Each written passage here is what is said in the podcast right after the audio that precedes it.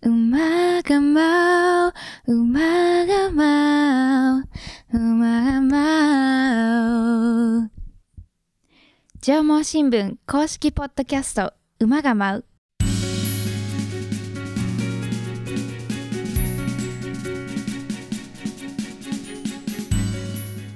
この番組は群馬県の地方新聞縄文新聞で働く社員たちの裏話を中心に群馬の今を紹介するポッドキャストです多彩なゲストをお招きするほか実際の取材現場や紙面イベントなどのエピソードも紹介していきます。現場で奮闘するリアルな声を聞いていただき少しでも群馬のことそして縄文新聞のことを身近に感じてほしいという願いが込められています。ご案内は営業局の日野原明と総務局の伊藤奈々です。よろしくお願いします。よろしくお願いします。今日ははい。そういった意味では有名な方に来ていただきますほ縄文新聞の紙面にもいっぱい登場されう、る J リーガーの方はい。となっておりますがただ話すテーマとしては結構広がりがあるような気がします、私ねキャリア系のお仕事させていただいておりますので、はい。まあ、いろんな働き方っていうのがありますし、まあ、アスリートの方もいろんな働き方があるとうん。いうところですね、もちろんだから引退した後どうなるのとか、そういうところも含めて今どういう動きをしているかっていうのを、まあ、一つのね目安みたいなところ今奮闘されている部分もあると思うので聞けるかなと思います、はい。すいません遅くなってしまいました。本日のゲストの方どうなったでしょうか？はい。今日はですね株式会社ピースロード代表取締役、はい。そして現役の J リーガはい。ーでいらっしゃいます、畑尾博人さんにご登場いただきます群馬の J リーガーじゃないですか。そうなんですよ。特集をこのポッドキャストでしたこともあったんですけど、え選手の方ご登場いただいてなかったのえでそうですね。はい。はい。初めて出てい情ただきます。熱的なディフェンダーってね金子記者が言ってましたね、以前ね。はい。はい。では、この後、畑尾さんを招いてトークしていきたいと思います。それでは始めていきましょう。馬が舞う、スタートです。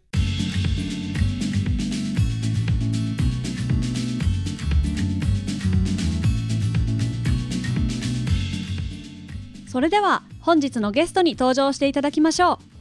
株式会社ピースロード代表取締役であり現役 J リーガーの畑尾博人さんです。こんにちは。こんにちは。よろしくお願いします。よろしくお願いします。まずはこちらから簡単にプロフィールをご紹介させていただきます、はい。畑尾博人さん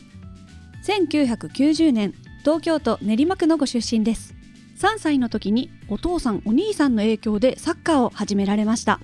大学在学中に闘病を経験されているんですけれども2014年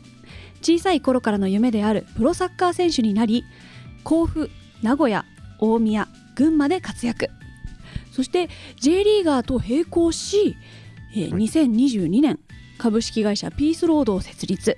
うん。障害者就労継続支援 B 型事業を展開していらっしゃいます。改めて、畑尾さん、よろしくお願いします。よ。ろしくお願いしよろます。しくお願いします。ということで、今日は本当に現役 J リーガーの方にお越しいただきました。はいちょっと緊張しますやめてくが、ださい。えープロサッカー選手として、はいそうするともう約10年というところですね。そうですね。来年プロとしてできれば、はいちょうど10年目になりますね。うんはい。サッカーを3歳の時から始めて、はい。これはもう自然と家の中で始めていったんですか？そうですね。あの兄がええ2つ上なんですよ。ええ。はいで小学校に上がるタイミングでこうサッカーを始めたような形になるので、兄が。はい。でそのタイミングで一緒についていっててはい。で自分もやりたいっていうところからへスタートしたような感じですね。兄が始めたのは完全に父の影響だと思うんですけど。はいはいうんこれ素朴な疑問なんですけど、はいはい。あこれ自分はプロいけるかもしれないって思った瞬間っていうのはどのタイミングだったんですか？そうですね。まずは、あの、高校生の時に、僕、石井東京ユースだったんですけど、ええ。高校生の時にもしかしたらとは思ってましたけど、えで、結局慣れなくて、で、大学入って、大学す、えーと早稲田大学、はい、そうですね。大学1年目の最初のなんか新人の挨拶みたいなのに、えの時に、あの、僕はプロになるために早稲田大学に行きました。ちおー。ょっと尖ったことを言わせてもらって、ええ。まあ自分にプレッシャーをかけるえ意味でも、あはいまあ、その高校で慣れると思ったところで慣れなかったので、もう一回こう気持ち引き締め直すじゃないですけど本当ええラストチャンスだったんで、っはい。ていう思いもあって先輩たち OB の方みんないる前ではい。そういう話をした記憶がある、おーすごい。まあでも大学でそれ幸いこう1年間試合に使ってもらえるようになってまだええ。3年生ぐらいの時から、え。まあ、本当にプロをもともとプロ目指してましたけどええプロのチームからも練習に声をかけてもらったりしたんで、ええ。それぐらいからは、まあ、本当あともうちょっとだなあと一歩だなっていうところ来たなっていう感覚はありました。はい。ええ。でずっとディフェンダーとして。そうですね。サッカーを始めた一番最初始めた時はキーパーとかから始めてるんですけどあじゃあ当時から結構体大きかった。あそうですね。はい。背の順とかでいうと大体一番後ろとか2番目ええ3番目それぐらいまでは、はい。はいや本当に初めて生でお会いしましたけど大きいうんね。大きいですよね。本当に見上げてもそうなんかわかんないですけどスタジアムピッチにいるとちっちゃく見えるのかわかんないですけどサポーターの皆さんも、ええ。あこんなに大きいんだって おっしゃいますね。だからあれじゃないですか体のバランスがすごくいいから。いやどうなんですかね。なんかあそんななんかなんかちょっと嫌なんですよね。あそう。なんかそんなちっちゃく見えてんのかみたいな 一ちっ応ちゃくは見えないけどでもなんか思ったよりでかいなっていうのを感じましたよ。ちゃんと183って表記してて僕全然も数字持ってないんで。あいやでもそれでいくと183より大きく見えます。ああそうなのかな確かに実際にお会いしてみるとなんかもっと大きいイメージありああます、ね。本当ですか、ははい確かにそれも言われるんですよ。それは何なんだろう。なんか肩幅の問題かな。すいません。お音声で全く使う伝わらない話で大変恐縮なんですけど。確かに確かに、はい、はい、後で写真撮らせてください。肩幅だけちょっとお願いします、すいません。で、大学卒業後に、えーその後、まあ、プロの J リーガーとして、えーまあ、4チーム渡り歩いていく形にはなるんですけれども、まあ、一つこの、えー大学時代の学生時代の時の闘病というのが、まあ、プロフィールの中でも一つ、えーまあ、触れられているんですけれどもここは一つ、まあ、プロキャリアの中でもターニングポイントみたいなところはありましたか？とちょうど僕が病気をこう発症したのがええ。大学4年の最初の頃だったのであーこれ差し支えなければどのようなあそうですね。えっと病名自体は慢性肺血栓塞栓症という病気でええ。僕の場合慢性なんですけどそれは急性だとエコノミークラス症候群。あしこうイメージしてもらいやすいところで言うと例えば脳梗塞心筋梗塞って脳とか心臓だと思うんですけど、あはい。それの肺バージョンみたいな。だ血管が詰まあそうです。ってしまうということですね。はいはい。はいそうですそうですねその病気をまあでも僕がその病気をした時にその病名自体があんまりこう先生たちの中でもこう広まってないようなマイナーな病気だったんですよ。で大学4年の頭に症状が出たんですけどはい。実際に診断がついたのは大学4年の12月その年の12月。ああ結構じゃあ半年以上これは何だろうっていうような状態だったんですね。そうですそうです。もう最初は2月に胸が痛くなっええてそこから胸が痛くなったんで肋骨折れたかなと思ったんですよ。あで整形外科に行ってレントゲン取ったけど異常はないと。あ、ううんん。でじゃあなんでこんなコンディション悪いんだろう？で食事を変えてみたりとか、はい。トレーニング変えてみたりとかしたんですけど改善することはなかった。でむしろ悪化していく一方だったんで、えでに5月に最後僕試合の中で僕のマークで最後失点してセットプレーから。えでちょっとまあ心折れたところもあって、えはい。でその時はもう咳が出るし息すぐ上がるしでうん。全然自分のパフォーマンスできてなかったんではい。ちょっとさすがに病院に行ってくるわって言ってえ近くの内科の病院に行ったんですよ。えはいははい。いでそしたらうちじゃで見れないから大きい病院行ってくれって言われてああ紹介してでもらって。大きい病院の方へ行って、でそしたらその時で肺に水が両方で 600cc 今ちょうどテーブルの上に500ミリのペットボトルがあるんですけど、はい。これ1本以上。ええの水が肺の中に水が溜まっててええで肺に影があるとも言われてええ肺に影があるってもうドラマの知識しかないからちょっと本当にあの怖い。やべえやんっていう、はい。死ぬじゃんみたいな。まあでもそこまで考えちゃいますよね、はでまあでもちゃんと話を聞くと、まあ、そのか影っていうのは、えやっぱり無理してプレイし続けちゃったんで、ええ。肺に炎症が起きてるだけのそういう影の意味だったんですけど、はい。で、まあ、先生もあのその日に即入院しろっていうことを言われてえ大学4年目キャプテンやっててキャプテン成り立ってのタイミングだったんえですよ、えチームを離れるわけにはいかないんだみたいな話をしてはい。入院したくないってダダこねたんですよ。嫌だって。はい。でそしたらまあ先生がまあその時でえ3割ぐらいの可能性で君死んでてもおかしくなかったよみたいなことを言われてやそれはさすがにまずいなと思って あ分かりましたって言ってで入院して。で結局入院していろいろ検査したけどその時も何も分からずではい。で肺に溜まった水だけ抜いてはい。戻った。って感じですかね。戻って次の戻った週の次の週にはもう試合出たんですけど。強 すぎる。そうですね。でそれでまあ何度か病院通ってるうちにそうですね。それで本当にいろんな病院通いましたし、ええ。遠くの病院も通いましたしでもなかなかこう原因がわからないまま進んでいってでちょうど診断がついたのが最後の全日本大学サッカー選手権のえ準決勝と決勝の間だったんですよ。え。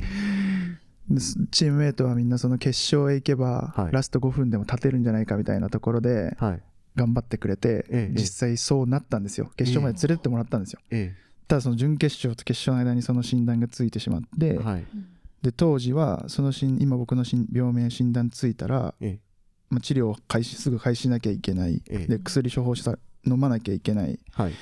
でその薬を飲むと血がサラサラになる薬なので、出血した時のリスクがあるからスポーツは接触プレーのあるスポーツはやっちゃダメだって言われてそこでドクターストップが一回かかったんです。なるほ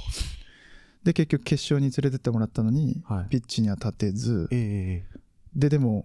あの本当みんな頑張ってくれて優勝してで最後まあカップを上げるだけはやらせてもらいました、ええ はい、あそういう経験がそうですね。あったんですね。その時あの闘病の経験があってなんていうかそれでもまだやっぱりプロサッカー選手になりたいっていう夢を持ち続けていられたんでしょうか？そこはもちろん自分自身がプロサッカー選手になりたいっていう思いもありましたし、はい。やっぱり今まで支えて助けて応援してきてくれた家族の存在がやっぱり一番大きかったかなっていうのは、まあありましてもちろん仲間もそうですしお世話になった指導者の皆さんもそうですけど、まあやっぱり散々お金も使っ時間も使ってもらってうん。簡単に諦めることはできなかったですしこの話するといつも泣きそうになるんですけどあの兄がお互い思春期みたいな時だったんでうん。あんまりこう深い話をする時じゃなかったんですけど今はしますけどえその時にちょうど兄があの俺僕下の名前で呼ばれてるんで、えヒロトが プロサッカー選手になることを一番望んでるのはうん。父親、お父さんだよって、うん。えー言うのをね聞いてうん。そそれを聞いた時にお父さんもめちゃくちゃ超昭和な人なんで、ええ。全然もうめちゃくちゃ今でもちょっと怖いんですけどえ全然そういう会話をしてこないかったからええ。お父さんと直接その病気に関して話したこともないしプロサッカー選手どうこうって話したこともなかったし、うん。その治療をするのにこあと大学5年目の席を置いたんですけどえ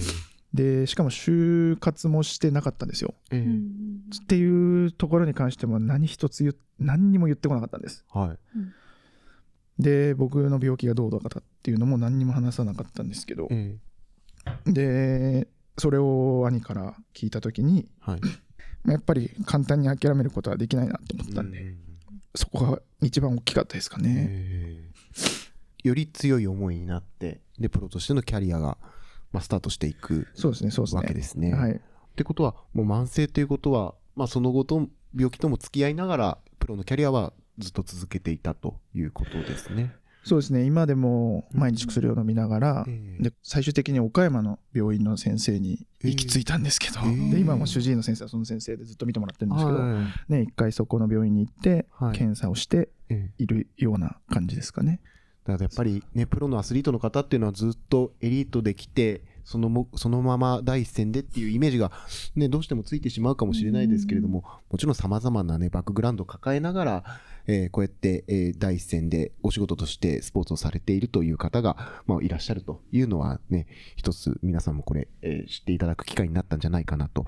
思います。まあ、こんなんて言い方をしてしまうと、すごくそういう言葉じゃ適切じゃないかもしれないですけども、まあ、それを乗り越えて、えーサッカーをずっと続けられているというところではありますが、まあ、そういう経験もあって、現在はピースロードという会社を立ち上げられています。まあ、もし、あの話が重複する部分があるかもしれませんけれども、ピースロードを設立するに至った経緯とか、そのあたりっていうのはどういう、あれだったんでしょうか？そうですねまあ本当にさっきもお話しさせてもらった通り、まあ、家族もそうですけど、えあの病院の先生だったり看護師の皆さんだったり、ええ。こうリハビリ一緒に付き合ってくれた大学時代の友人だったりとかに対してこう自分がプロになったことではい。プロ選手として活躍することはもちろんそうですけど、ええ。そうじゃない部分でも自分でこう何か恩返しすることはできないかなっうん。ていう部分とプロになってから病気になったわけじゃなくて大学時代に病気になっはい。てプロ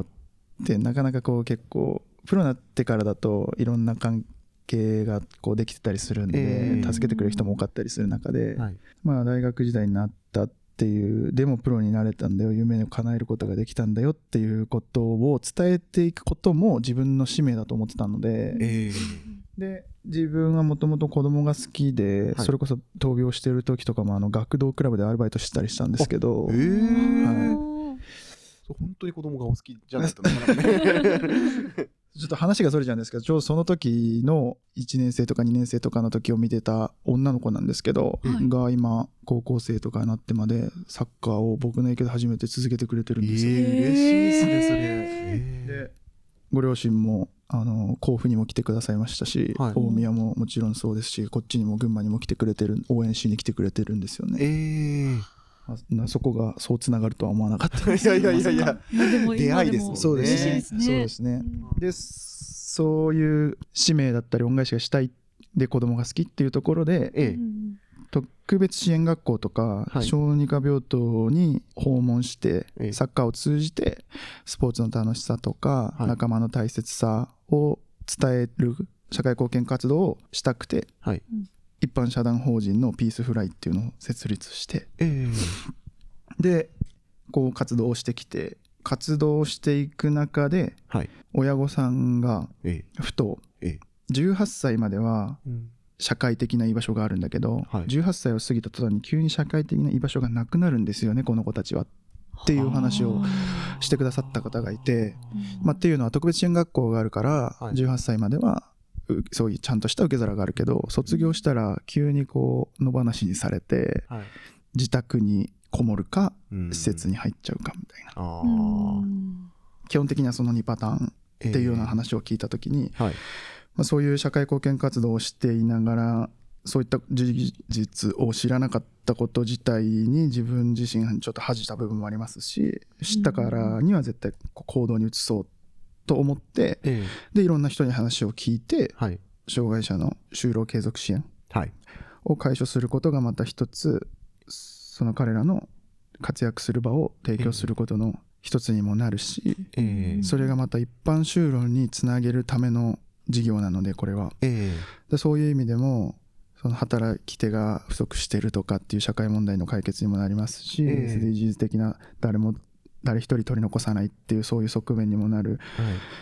でこの事業自体すにすごく意味のあることだなというふうに思ったこともあって始めました、おで、もう会社として2022年に、まあ、会社組織になったわけですね。あそうですね。そうですね、ごめんなさい。えー。2000それでそうですね。その後に2022年去年の2月に会社を設立して去年の4月に事業所をオープンした。で1年半ぐらいですかね今だえから、ー。はい立ち上げた当初、えーまあ、もちろん一般就労につなげていくという話がありましたけれども、具体的にどのような事業からスタートしていったんでしょうか？えー開所当初は養蜂業と、はい。蜂蜜。はい、コーヒー豆の選別、はい。えー古本の再販事業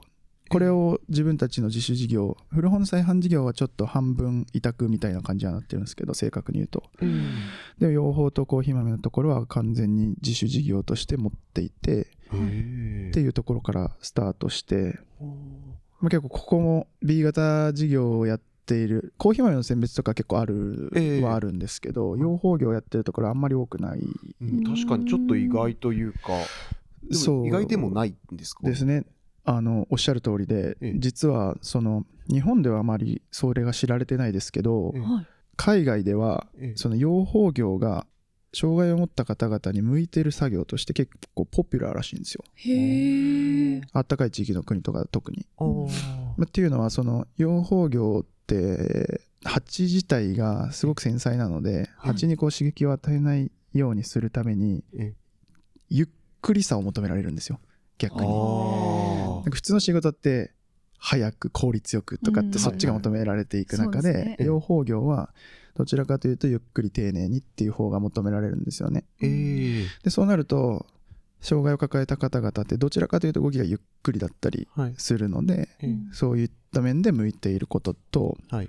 あとは巣箱の中に、まあ、枚数はその時々で変わるんですけどマックス10枚の巣枠というのが入っていてはいはいその巣枠にだいたい1000匹ぐらいのミツバチがついてるんですよ。は要は1万匹1箱にいるような感じになるんですけど、ええその1万匹の中から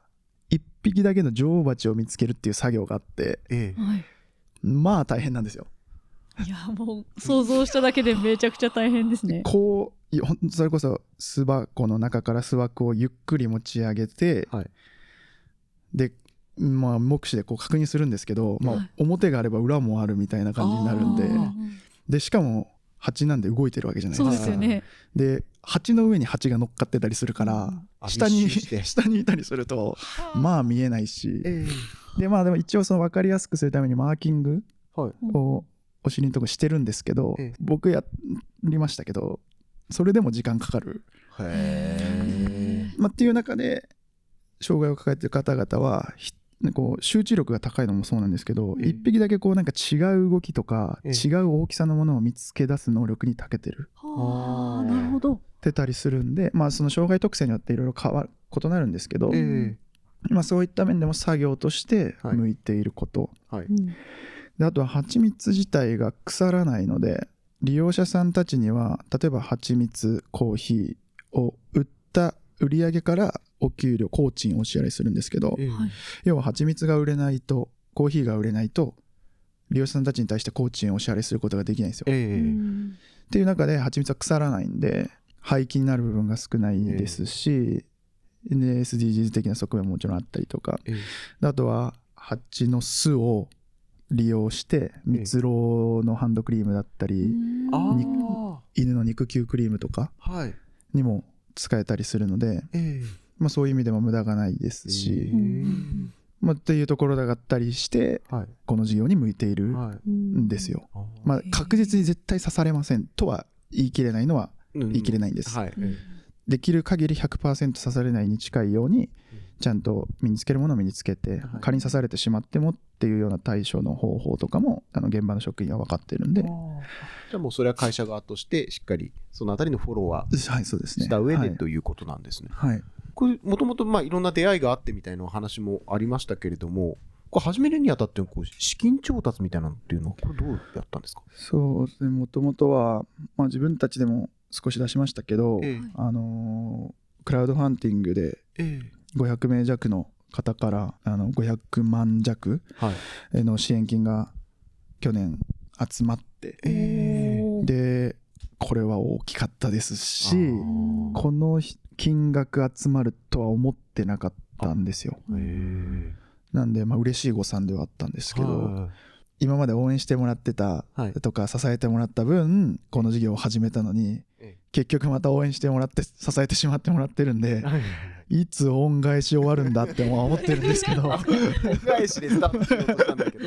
全然恩返し終わらんって思いながら。まあでもその中で一つこの事業を成功させることは一つ恩返しになるのかなと思って頑張ってますけど。それだけたくさんの方々が、まあ、それちゃんと、ね、資金を出していただいてっていうことは、まあ、当初始めたところでは、まあ、養蜂とコーヒーと古本っていう話ありましたけど、うん。広がりも出てくるような形になりますかね。そうですね。始めてえからあの蜂蜜を買ってくださるコーヒーを買ってくださるで一般の方々がっていうパターンももちろんそうなんですけど、えこう幅広く認知されるようになってきて、はい。本当ありがたいことに、ええ。その蜂蜜コーヒーを卸させてもらう先がたくさん群馬県内でも田村デリカさんだったりとか、はい。セブンイレブン高崎大沢町店さんとか中強コーヒーさん。とか、こうたくさん出てきてくださったこと。を、ええありがたいですね。はい、もうそれもそうですし、はい。今先ほどお話ししたその自主事業以外にも、はい。作業委託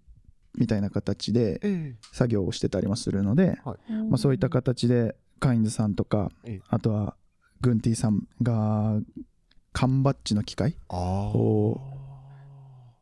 寄贈してくださったりカインズさんもゲーフラーを作るミシンを寄贈してくださったり、ああゲームフラッグ。はいああそうですそうです、はいはい、サッカーのよくスタジアムとかでは、はい、こう手広げて、はい。自分でこうデザインして、ええーっていうそういった自主事業をいただけていてはい。で畑アカデミーさんも、あのーそのゲーフラーを納品させてもらって畑アカデミーさんは今ザスパファームっていう形でザスパの選手たちとえこう農業を通じてっていうこうな取り組み面白い取り組みをしてくださっているんですけどええ畑アカデミーさんではそのゲーフラーを使って野菜スタンプでまたこうデザインしていくような取り組みもしていてええまあでもここは多分僕からおお話しするよりはえなぜか今日こちらにいらっしゃっている畑アカデミーさんの深見さんからご説明いただいた方が僕がちょっともう説明しちゃいましたけど。はい、僕が説明するよりいいんじゃないかなとは思うんですけど観よろしければ。一人いらっしゃいましたね。た。深見さん、ちょっとマイクお渡ししますね。折に折に触れてね、まあ前過去にゲストでも登場していただきました畑アカデミー社長の深見さんが今日たまたまスタジオにいらっしゃいますので、まあ、カインズさんからも機会をいただいてですね、畑尾さんとあのお話しさせていただく中で、えーまあ、うちもザスパファームという企画をやらせていただいているので、まあその中でこう、まあ、一緒にできることがないかなとなった時に、まあ、サッカーの応援する文化っていうのも、えーまあ、醸成していくこともできますし、うん。まあ、あの、野菜、まあ、食べるだけじゃなくて、作って楽しいですし、こう、ポジティブな印象を、まあ、持ってもらえるといいなというところで、まあ、一緒にコラボできないかなというところでお話をさせていただきました。説明ありがとうございます。まあ深ね、深見さん、この前ゲストで来ていただいた白川さんのね、あの、ランニングイベントなんかでもなんかコラボされたり、ちょっと、えー県内でも、えーこっちはこっちで活躍されていると いう形でございます。はい。突然の無茶ぶりに答えをありがとうございました ありがとう。ございました。ちょっと話戻りますけれども、はい。でコーヒー豆、蜂蜜、うんこれね、今日ちょっとまだスタジオには実物がないんで、あれなんですけど、うん。確かに。これって私たちでも普通に買うことはできるんですか？あそうですね。あの今自分たちの会社でオンラインショップも設けてたりとおかあ群馬県内でも販売会をさせていただけるような話が今ちょっと進んでいるのでまたそうした場にお越しいただければ、はい。その場合僕も店頭っていうんですか？会場会会場に？は立つようにはするので。お社長自らね。あそうですね。もうそう言われるとちょっとなんかあれなんなんかいやいやいやいや、なんかざわざわするんですけど。ええ。まあでもそっか、さっきあの具体的にお名前出していただいた、あお店などにも卸していらっしゃるわけですから。そうですそうです。はい。あの作っていらっしゃる蜂蜜とコーヒーの特徴って何かありますか？そうですね。あの蜂蜜に関しては国産の非加熱の蜂蜜になるのでそのもそれ自体が結構こう希少価値が高い。うん。市場に出回っているものの9割はあの国外のもの。あ、そうなんですね。う実は。ん。へーその中でかつ非加熱ってなると、うん。よりもっと本当に数パーセントっていう希少価値が高いもので、まあ、やっぱりその60度以上の熱に熱熱せられてしまうと、はい。蜂蜜のその最大のポテンシャル引き出せない。やっぱ熱で壊れちゃうんで。ん。そういう意味では埼玉県にはなりますけど国産の非加熱の蜂蜜っていうのはうん。本当に希少価値が高くって。で僕たちもやってみて気づいたことではあるんですけど、はい。百花蜜で花を特定してないんですよ。例えばママヌカだったらマヌカの花マヌカハニーとかよく言いますよね。はい。栗に特化した、はい。えーと蜂蜜昨年特化した蜂蜜とかあるんですけど、はい。僕たちは百花蜜100の花の蜜なので、うん。季節によって味が骨董になるんですよ。へえ蜜源が変わるので。なるほど。でまあそれは一つあの味が変わっちゃうってデメリットに感じられる方ももしかしたらいるかもしれないですけど、僕たちとしてはメリットだと思ってて、え。同じやり方をしてても味が違うっていうのはすごく面白いですし、うん去年1年間取れたサンプルだけを残してたら、はい。味もそうなんですけどええ。見た目も違くて。色とかから変わってそうですそうでくるんです。はい、へあえのー春の頃はそれこそ桜っぽい風味がするような蜂蜜でで透明なんていうんですかね黄色く透明な感じはいがだんだんこう秋とかにかけてはい。コクがある感じになってきて、はい。色もこう茶色っぽく変わっていくっていうか。へそれはそうなると思わなかったので サンプル残しといてよかったねっていう話をしてて、えね、だからまあもうもちろん食品製造みたいなところはありますけれども、えーね、その時その時の一期一会じゃないですけど楽しんでもらいたいです。そうですね。だから同じ商品を買っても時期によって違うんで、はい。少し味も変わる変わるんで。え一回食べたからいいやじゃなくて、はい。また違う時期に買ってもらえると 違う楽しさもあるんで。いつぐらいがお気に入りになるかなっていうそうですそうです。いや本当そうですそうですそうです、えはい。続けていくとねまたそうやって傾向が見えてくるかもしれないですもんね、はいはいはい。前回買ったのと全然色違うなええみたいなのを多分ええ感じてもらえると思うんで、ははい。いうん。それも楽しんでいただきたいですね、ぜひあの商品名も、はい、言っていただいて、あのー国産の非加熱蜂蜜のミヌマの琥珀はい。という商品に商品名になります、はいなんかミヌマ僕たち埼玉市のミヌマ区で養蜂業してておーなるほど。ミヌマは昔なんか神の沼って書いたみたいなんですよね。でそれとあとはまあ蜂蜜のその琥珀色うんっていう意味の琥珀でミヌマの琥珀という名前を付けさせてもらいました。はい。もう一つコーヒーの方は、はい。木豆の状態。皆さんがよく見ている焙煎されたあの茶色い豆ではなくて、はい肌色と言いますか。生生のあれですね、はいはい。緑というか、茶はいはい黄色というか生豆。そうですそうです。生豆の状態から購入してその生豆の時に2回手選別とハンドピック。はい、はい要はカビが生えてしまってる豆穴が開いてしまってる豆欠けちゃってる豆とかを手で目で見て手で取りの一個一個こう取り除いていくような作業があるんですけど、はいまあ、その作業を利用者さんたちにはしてもらっていて、でかつその焙煎の方法として焙煎前に一度コーヒー豆を洗ってるんですよ。で結構これコーヒー通の方から言わせるとちょっとタブーだったりえーするんですけど、はい。ただこれを一回洗うお米研ぎを皆さん想像してもらえると分かりやすいかなと思うんですけど、はい。お米研ぎみたいな感じでだんだん水が透明になっていくんですよね、えー。で最初は本当に濁った水が出てくるんで、でじゃあその濁りって何なのっていうと輸輸送時についちゃったゴミだったりとか残留農薬はい。とかだったりするんで、まあ、まああのご想像にあの安いとは思うんですけどカビが生えてしまった豆を取り除くうん。汚れを残留農薬を取り除く、うん体に悪いわものがなくなる、うん。でやっぱり僕はアスリートなんで口にするものに関してはちょっと気をつけてる部分もあったりするんで、はい。まあ、そういったところのこだわりだったりとかあと皆さん買ってくださった方々皆さんおっしゃるのはあの雑味がないほっていうのを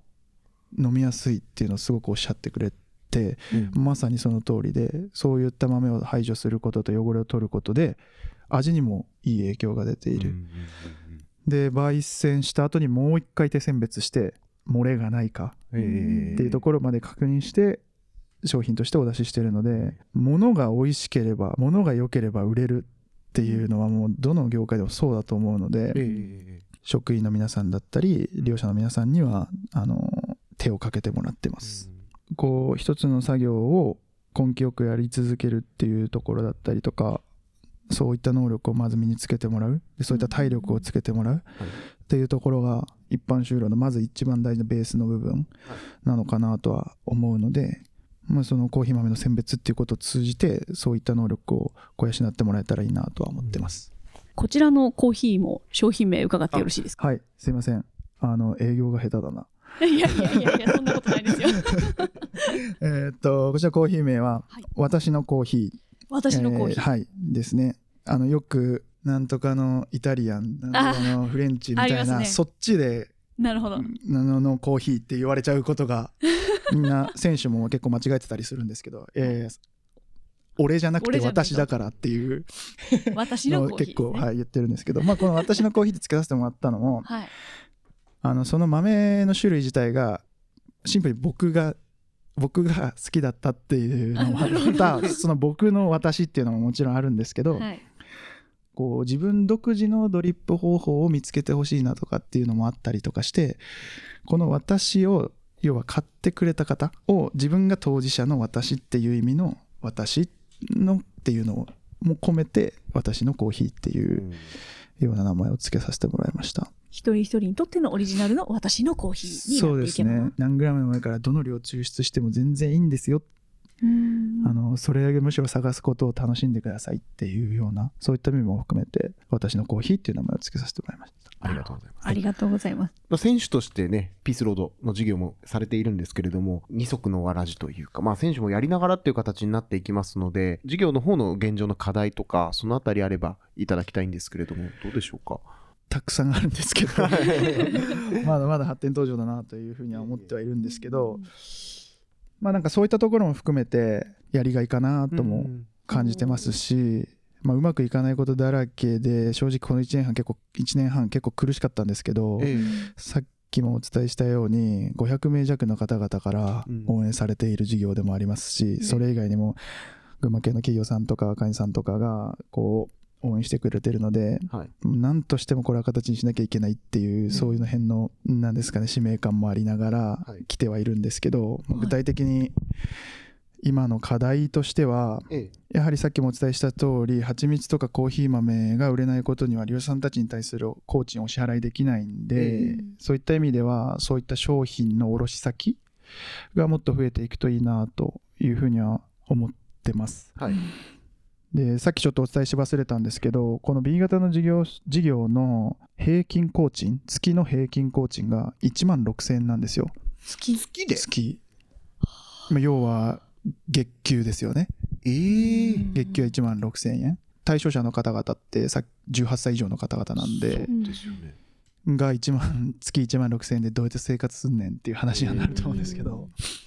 まあそれは一つ社会的なこう問題にもなってて、えでやっぱり僕たちはこの事業をやれば OK ではなくてそういった部分でもこう課題解決に取り組んでいきたい部分があるのでこうできるだけ高い工賃設定をしながらはい。でなんで商品の価格としても少し高めの設定ではあるんですけど、えまあ、そういった背景がありますし、まあ、高いですけどさっきもお伝えした通り物がいいって自分には自負があるので、えはい。まあ、そういった価格設定をさせてもらってます、はい。でなんでその売れないことにはお支払いできないので商品の卸先がもっともっと増えていくといいなとうん。いうふうには思ってます、はい。まあ、会社のことで言うとじそういった意味で事業拡大とか事業者数増やすことにもつながっていくと思うのではい。その辺をもしこれを聞いている皆さんであの購入してくださるっていうような方がいらっしゃいましたらぜひご連絡いただきたいなとは思ってるんですけど、はい。まあ日々奮闘中という中で、もう超奮闘中ですね。日々出てくる課題に一つずつ向き合いながら、はい。えそれはなんかあれですね、アスリートとしてこう目標を作って、それをっていうところにもちょっと通じるような気もしますがね。あそうですね、そのおっしゃる通りですね、まあだから、壁にぶつかって、その壁を乗り越えていくような作業とかも、アスリートと似てる部分はあるかなと思いますね。で、なんかね、すべてがやりがいですっていうのが、まあそうですねなんかちょっとこう勇気をもらったというか、そんな感じがします。ありがとうはい。で、今、ピースロードの会社の方の、えーお話をず少しさせていただいたんですけれども、まあ、そもそもの部分になってくると思うんですけども、まあ、スポーツ選手が、まあ、ちょっと言い方失礼になってしまうかもしれないですけども、スポーツ選手が同時進行で、まあ、こういう授業も手掛けられるということ。で、今、あの、アスリートの方のセカンドキャリア問題っていうのは、まあ、情報新聞でも結構取り上げる機会が多いんですけれども、まあ、こうやって現役時代から、まあ、違うビジネスっていうのを手掛けられる。ここについて、まあ、せっかく今こうやって事業を立ち上げて走らって走ってる状態なので、畑尾さんにそのあたりのイメージ、ぜひちょっと今回聞いてみたいんですけれども。ありがたいことに、先輩たちのおかげで、こうデュアルキャリア？っうん。あそっか、えーセカンドっていうよりかはもう同時にね現役時代からみたいなね。はい、その見られ方がいい意味でこう変わってきたなとええいうふうには思っててこう今までは選手をやってるんだから選手のうちはうん。選手に集中しろよとか っていう意見もあった中でええそれがまた少しこう変わってきてる。えでまあでもこれって選手それぞれに個性があるんでええまあ別に選手のうちは選手に集中したいんだっていう人がいてもいいし、はい。選手やりながら引退後のことも考えて少し動き出してもうん。全然いいと思ってて、ええこれは別に僕はどっちが絶対いいよっていうふうには思ってない。それぞれに合った考え方でいいんじゃないかなというふうには思ってますね。うん、まあ逆にね他の事業を手掛けられているからこそサッカーの方にいい影響がっていうのだってあるわけですよね。そうですね。これも本当にありがたいことにあの取引させてもらっている企業パートナーの皆さんとかえには他の選手よりうん。ちょっとこう思い強く応援してもらえてるなーっていうのはなんとなく感じてます。そうですよね。社会課題をね、一緒に考えてるみたいなところで、はい。はいえどうですか？周りを見てても、まあ、そうやって先輩たちがデュアルキャリアっていうお話で、えー少しずつそういう動きは広まっていると思いますけれども、相談を受けたりっていうこともあったりしますか？されることもあってはい。さっきで言うとその現役のうちから何か準備しなきゃいけないとは思うんだけど、うん。何をしたらいいのかわからない。っうんあていう選手がほとんどですね。あ。でも現実としてはそういう形なんですね。まあ、今そういう後輩たちに対してこうええ適切なアドバイスが僕はできてるとは思ってなくて、まあ、そういうアドバイスもできるようにはなりたいなとは思ってて、まあ、一緒にやってるからその選手のパーソナリティみたいなのはある程度把握できてると思うのでえでその上で。こういう仕事とかどうとか、はい。こういうの興味ないのみたいな話とかができるといいのかなそそうなりたいなとは思ってます。ええはいまあ、もちろんね、こうサッカーが好きで、サッカーでプロになってっていう方ですから、もういあのまあ、選手としては、一区切りついた後でも、もちろん、ね、指導者として残ったりとか、コーチになったりっていう方もいらっしゃるは、もちろんそうだと思いますけれども、皆さんは皆さんそういうわけってわけでもないわけですからね。そうですね。サッカー界に残るっていう選択肢を一つ持ちながらも、えはい。なんかこう別のジャンルの仕事に行ってもその人たちの可能性ってもっとこう広がるんじゃないかなっていうのは、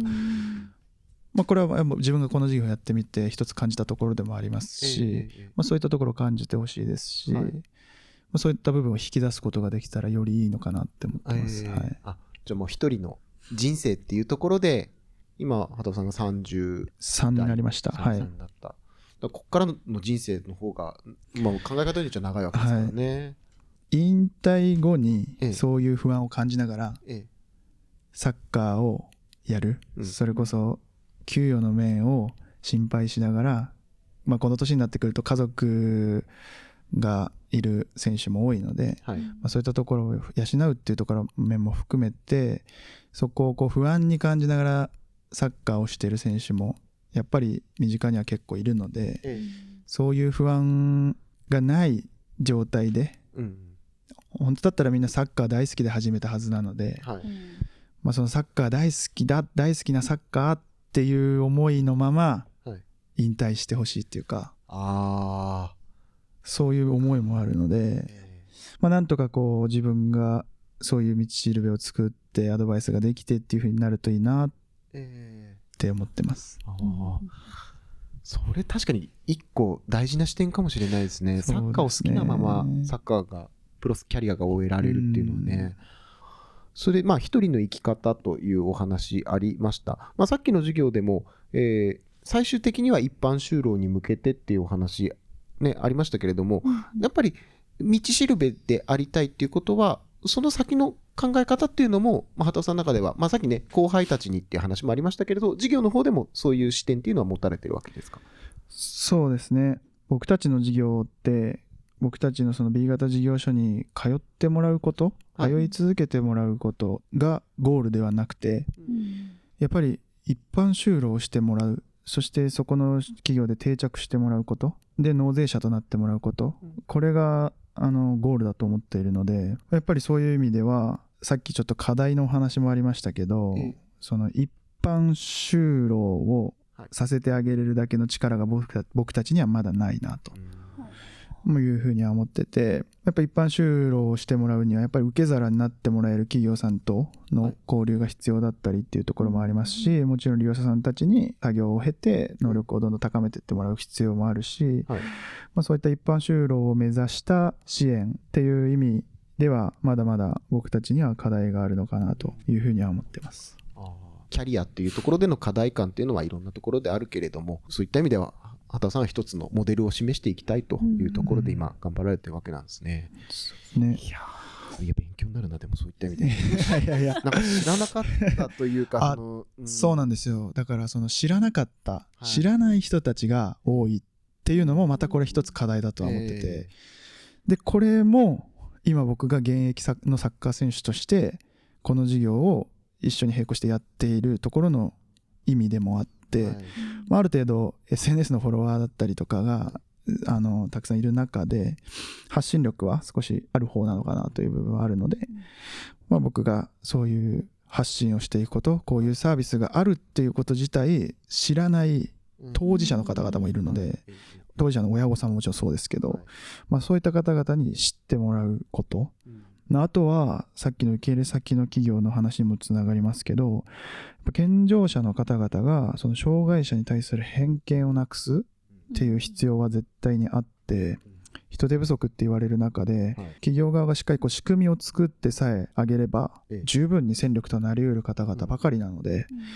ただその仕組みの作り方がわからないとかどうやって接していいかわからないっていうような企業さんが多いと思うのでええ、まあ、そこはうまく自分たちと連携しながらはい。こういう仕組みをこの人はこういう仕組みを作ってもらえばできる方ですよっていうところまでフォローできると企業の方も安心して受け入れてもらえることができるだろうしうん当事者利用者さんたちも安心してそこに勤めることができると思うので、まあ、そういった意味であの僕が発信はい。していくこと発信し続けることっていうのはすごく重要なことなんじゃないかなと思います。まあちょっとあれかもしれないですけど、メディアとしての役割的なところでもあるかもしれないですね。そうですね。いや、でも本当に今回こうやって取り上げてもらったこと、なかなかこう10年経ってええ、音声でこう伝えさせてもらうことはなかなか今なかったのえで、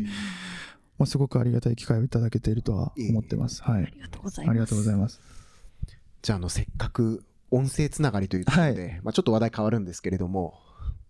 畑尾選手のファンという方も今日聞いていただいている方いらっしゃると思うので、ちょっとまだあのサッカーの話題がはいちょっとできてなかったので、はいあのザスパでの3年間のはい。話っていうのを少し聞いてみたいんですけれども、どうでしょうか？今ちょうどシーズンが終わって、3年間のシーズンが終わりました。えーザスパにいらっしゃる前と、まあ、現在の心境とそのあたり、どうですか？チーム、チームをこう、選手としての立場で見てみて。はい。まあえっと、大宮も満了になって、はいえージャスパでこうサッカーをさせてもらうことが決まって、はい。まあそう決まったからには何かこう自分としても目標を持ってええ。このクラブに行きたいっていうのがあったので、ええ。まあそれまでのザスパ草津群馬のイメージを変えたいなと思ってうん。僕はこのクラブにはい来ました、ええ。まあ多分そのイメージって例えばザスパは J2 残留争いのチームとか、まあ、J3 に落ちても仕方ないよねって思われちゃうようなクラブ、うん。えーだったと思うんですよ。そうじゃ。なかなか J2 での優勝争いっていう意味では、逆に、ね、上位にいるとおおってなるような雰囲気はうん。もしかしたらあったんでしょうね。ええ。残留争いをして残留をできたら万歳みたいなうんうん。そういったイメージ絵だったと思うんですけどこれを変えたいなと思ってて。でも入ってきた時やっぱチームにそういう空気っていうのはあった？いやでもやっぱりこの空気じゃ確かにそういう結果になっちゃうよなっていうのは感じた部分はありますね。まあ、だからこそ変えていくぞと。そうですねいうですね。はい。そう思ってきて中に入ってみて感じたはいことええもあって、はい。まあ、やっぱりピッチレベルはい。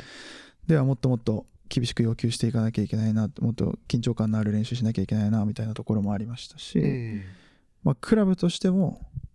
生まれ変わらないとはいこの先上にはいけないなというふうには思ってました。はい、どうでしょうか、それを継続して、まあ、3年間取り組まれてきたわけですけれども、ザスパの現在地っていうのは、その後、どういうふうにイメージとしては、あもちろん、ね、私たちなんかも、うんうん。でこの前だって1万人プロジェクトみたいな感じでね、はいはい。敷島にの時は、はい、1入万人以上の。方がいらっしゃったりっていう形で、まあ、新たな取り組みは続けていて、まあ、少しずつ新たな動きっていうのは出てきてるとは思いますが、選手の立場からそのあたりの受け止めも聞いてみたいですね。せ選手の立場からで言うと、今年、過去最高順位、はい。過去か最高勝ち点を取れたっていう意味では、まあ、間違いなく3年前、僕が来る前よりは右肩上がりにこう来ている、数字としても来ている部分なのかなと思うので、はい。まあでも本当にこれをベースにえ。来年以降やっていかなきゃいけないと思うので、また来年残留争いをしてしまっては意味がないですし、逆に来年プレーオフ進出争い J1 に昇格争いができなかったら本当にブーイングされてもいい。そういう見られ方を見方をサポーターの皆さんにも知っていただかないとうん。このクラブが成長していくことはないんじゃないかなというふうには今思ってます。えはい、えもっと期待していいんですよ。あそうですね。あの今年本当に皆さんからの期待度ってすごく感じてましたし、はい。それに僕は正直答えられたとは思ってなくてあれだけすぐそこにプレーオフに行けるチャンスがあったのに掴みきれなかった。うん。これはあの事実として受け止めなきゃいけない。はい。で最後3連敗で終わってしまった。ええ。これも事実なので、はいこれも事実として受け止めなければいけない、まあ、そういう意味で言うとせっかくこう皆さんに期待してもらったのに期待に応えきれなかったなっていうところでは、うん。あのまあ、僕は今年でチームを離れることになりますけど、ええ。あのすごくそこは心残りではあります、うん。はい。新シーズンからまた新しい体制になるとは思い。ますが、うんまあ、そのあたりは畑尾さんからのメッセージということでね、うんまあ、サポーターの方々にも、まあ、改めて現在地を示していただいたんで、うん。来年以降、また群馬がサッカーをね、どんどん盛り上がっていくうん。という意味では、貴重なご意見なんじゃないかなと思います。はい、盛り上げていきたいですね、やっぱりね。もそううですね。ぜひお願いします。もうサポーターも含めて一緒に高い目標をそうですなるべくねそうです持っていきたいねですよね。いや本当にそうですね。はいでは畑尾さん最後になってきてしまうんですけれども今後の野望とか展望とか、まあ、もう事業に関してもそうですし、まあ、個人的なことでも大丈夫ですので何かあればお聞かせいただければと思います。はい。まず選手としては、あの、スパイクを脱ぐっていう決断はできない、はい。うん。諦めが悪い性格なので、あの、まあ来年もこうプロで、プロサッカー選手としてプレーすることができたらいいなと思いますし、また違うチームにはなりますけど、あの、敷島の正田醤油スタジアムで、またプレーがしたいなとも思ってますし、またそういう元気な姿を皆さんに見てもらうっていうことも、ある意味サッカー選手としてのやりがいでもあるので、まあ、できればそういうふうに進むといいなとは思ってます。はい。はい。でまあ、この事業に関してお話しすると、まずは今の事業所、ピースプラザ埼玉を安定させること、でその後に事業所数を増やすことだったりとか、さまざまなそういった別の角度からのサービスを展開していって、またそこでもそういった方々の活躍の場を作ることができたらいいなと。あの障害者の受け皿がないならもう自分で作っちゃえばいいじゃんって思うタイプなんで。まあ、そういった意味で、そった事業の拡大も、あのしていければと思いますし、それが進めば、あのサッカー選手のセカンドキャリアの支援ではなくて、サッカー選手のセカンドキャリアはあの受け皿になることも、うん企業として大きくなることができたら、はいあのできると思うので、えまあ、そういったところまで目指してやっていきたいなと、あの思ってます。大宮に在籍中から動いてたので、事業所が埼玉になるんですけど、実際に開所したのは群馬に在籍中っていう中で、本当に多くの企業さんにご支援いただきましたし、たくさんのサポーターファンの皆さんに、あもうあの応援してもらって支援していただいて、本当に群馬でこの事業をスタートすることができて、ザスパクサツ群馬の選手としてこの事業をスタートすることができてよかったなって本当に心から思っているので、そういう意味では本当にありがとうございました。って感謝の気持ちしかないです。で、また今後またどういう形になるかわからないですけど、プロサッカー選手としても、この事業に関してもはい。引き続き、あの今までと変わらず応援してもらえると非常にありがたいかなというふうには思っています。ありがとうございます。ありがとうごありがとうざいますございます。ね、恩返しという言葉がね。はい、ありましたねそうです恩返し終わらないっていう。はい、はい。えー今後の畑尾さんの活躍にぜひぜひ私たちも、えー注目していきたいと思います。はい、まだまだ聞きたいところはあるんですが、お時間というところで、はい一旦今日はこの辺りとはいいうことになります。短い時間ではありましたが、畑尾さんありがとうございました。ありがとうございました。ありがとうございました。馬が舞う馬が舞う縄文新聞公式ポッドキャスト馬が舞うそろそろお別れのお時間ですありがとうございました。ありがとうございました本当に知らないことだらけというか、めめちゃくちゃゃ勉強になったし、はい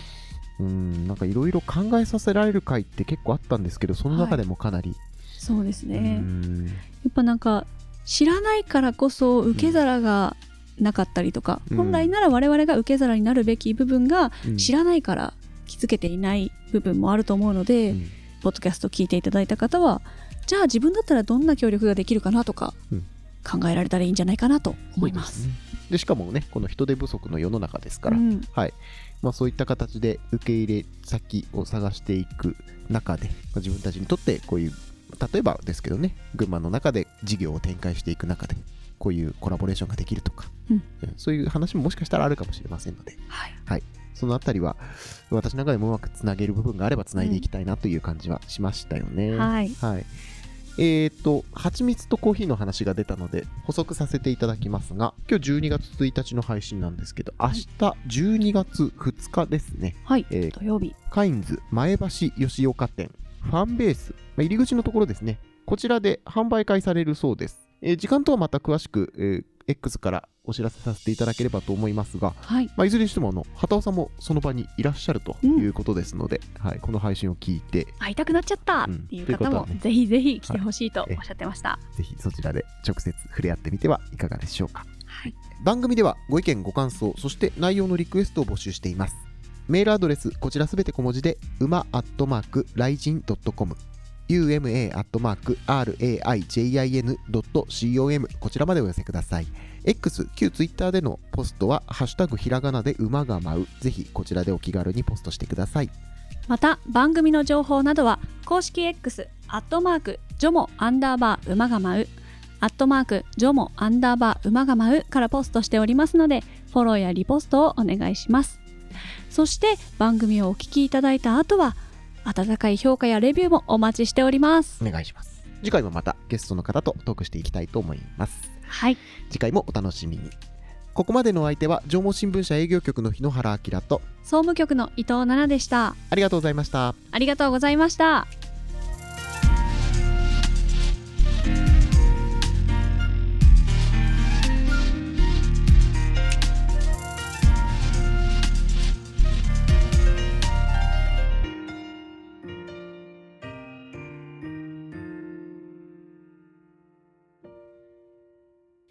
縄文新聞公式ポッドキャスト馬が舞う。